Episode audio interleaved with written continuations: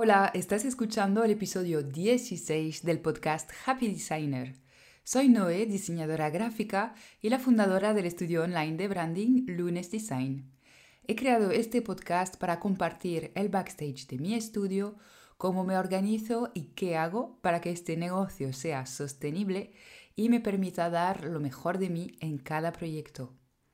Hoy vamos a hablar de portfolio y concretamente cómo deberías montar tu portfolio para atraer a los clientes adecuados y bueno, lucirte como profesional.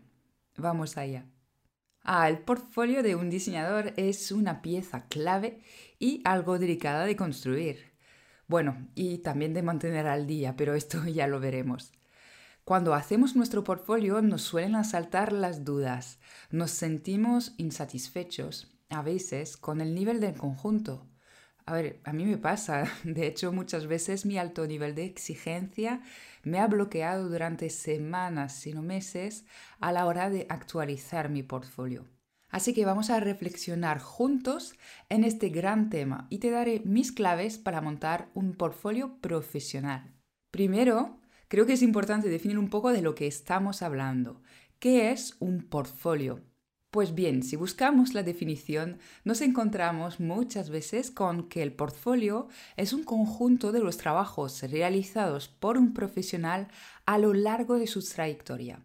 Y yo aquí no estoy de acuerdo, porque la última parte es que no estoy de acuerdo. No tiene que ser una recopilación de todo lo que has hecho, no tiene sentido.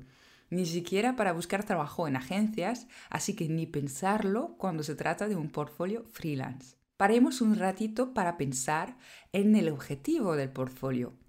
¿Qué queremos conseguir con ello? El portfolio sirve para conseguir nuevos encargos, ¿verdad? ¿Cómo se puede alcanzar este objetivo? Creo que lo obvio es reuniendo nuestros mejores proyectos y presentarlos de manera a que luzcan, y mucho ya empezamos a ser más precisos. Es decir, no son todos los proyectos, como decía la definición, son los mejores. Vale, pero hay algo más. Porque en realidad yo no quiero conseguir cualquier encargo tampoco. No quiero que mi portfolio seduzca a cualquier tipo de cliente. Y a lo mejor tampoco quiero que estos me encarguen de todo. Ya puestos a tener nuestro negocio propio, quiero decidir de lo que hago y quiero los proyectos que correspondan con mi estrategia de negocio. A ver, hago una pausa aquí. En el caso que nunca hayas pensado en tu estrategia de negocio, ni te has planteado especializarse en un tipo de trabajo o de clientes o ambas cosas. Te voy a ser muy sincera. Si tú no decides de tu estrategia, si no decides cuáles son tus servicios, el tipo de cliente para el cual quieres trabajar, pues el negocio te lo acabarán llevando tus clientes. En lugar de tener un jefe como cuando trabajabas por cuenta ajena, tendrás varios y no serás dueño ni de tu trayectoria profesional ni de tus horarios o precios. Así que te recomiendo mucho pensar en todo esto si no lo has hecho todavía. Hay un artículo de Laura López muy bueno sobre especialización y te lo dejaré debajo del podcast en mi web si quieres reflexionar en todo esto. Ahora bien, volvemos al tema del portfolio.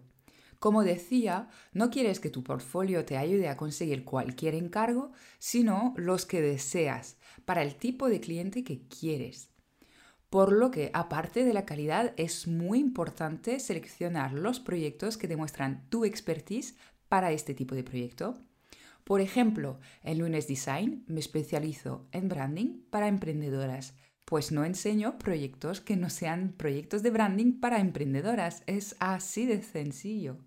Si he hecho otras cosas, pues claro, miles, webs, libros, campañas de publicidad para marcas muy famosas incluso.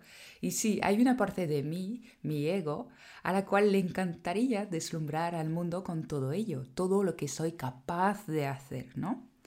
Pero aunque sea tu portfolio, no se trata solo de ti, se trata mucho de tu cliente. Cumplir con el objetivo principal de conseguir encargos buenos que corresponden a tu estrategia implica que tu portfolio debe estar diseñado para que este cliente ideal se imagine el resultado de trabajar contigo. Eso tenlo súper presente cuando estés seleccionando tus proyectos. Como ves, el portfolio en realidad no es diferente a otro tipo de trabajo de diseño. Lo has de hacer de forma estratégica para cumplir con tu objetivo. No es solo estética.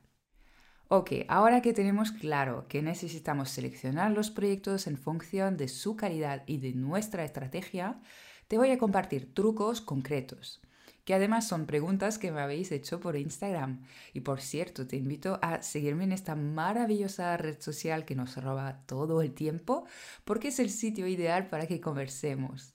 El usuario es Lunes School y hasta aquí con el corte publicitario. Vamos a ver las preguntas. ¿Cuántos proyectos debemos incluir en nuestro portfolio?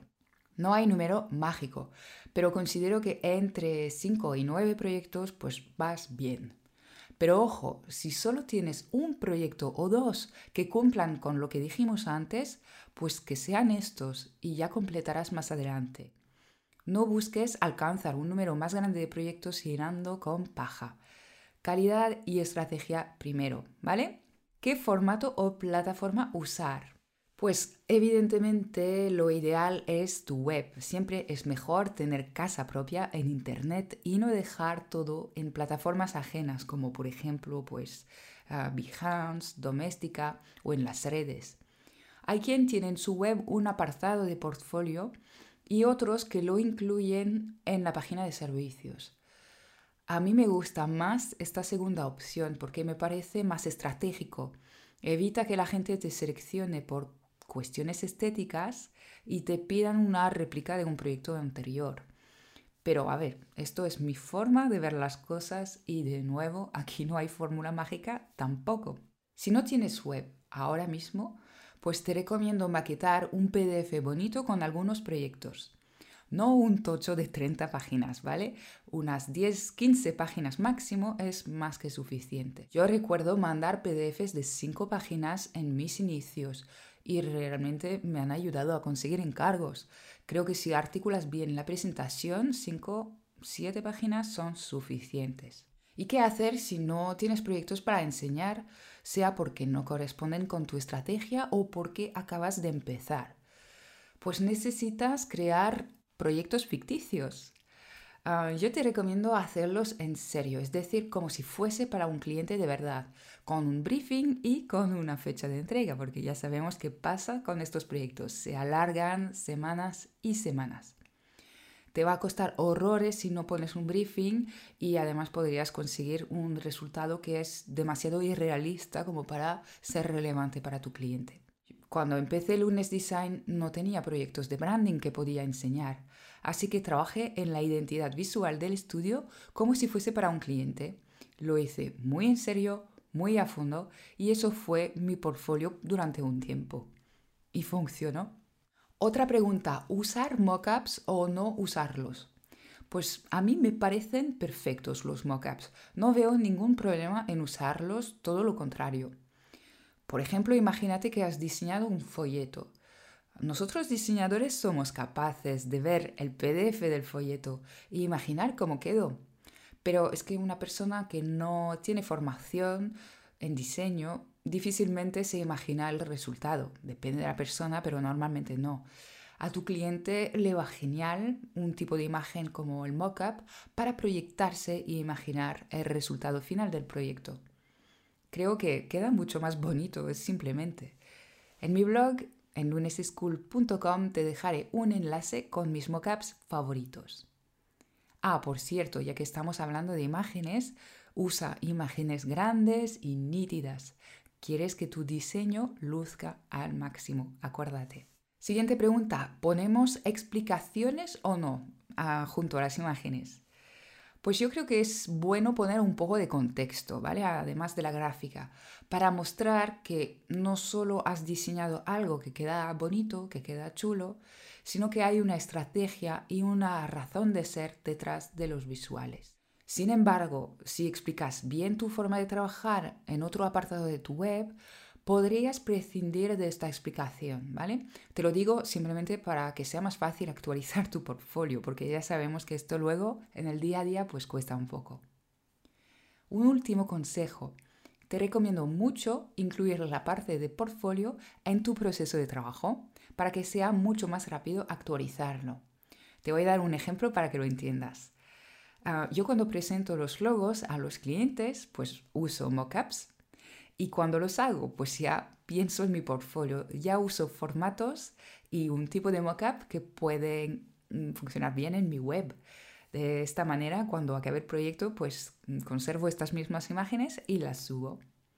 De la misma manera, si escribes un texto para explicar el porqué del diseño a tu cliente, por ejemplo, para ponerlo en un PDF, pues recicla este mismo texto para tu portfolio y listo. Y hasta aquí mis consejos para crear un portfolio profesional. Recuerda, selecciona proyectos de calidad, con estrategia y busca la manera de que luzcan al máximo. Al final es un trabajo de diseño y tú ya sabes bastante de esto. Espero que este episodio te haya inspirado. Recuerda que en mi web luneseschool.com tengo más recursos, plantillas, trucos y atajos para ayudarte a eliminar el caos de tu negocio creativo para que sea pues sostenible y siempre placentero. Un abrazo y hasta pronto para un nuevo episodio.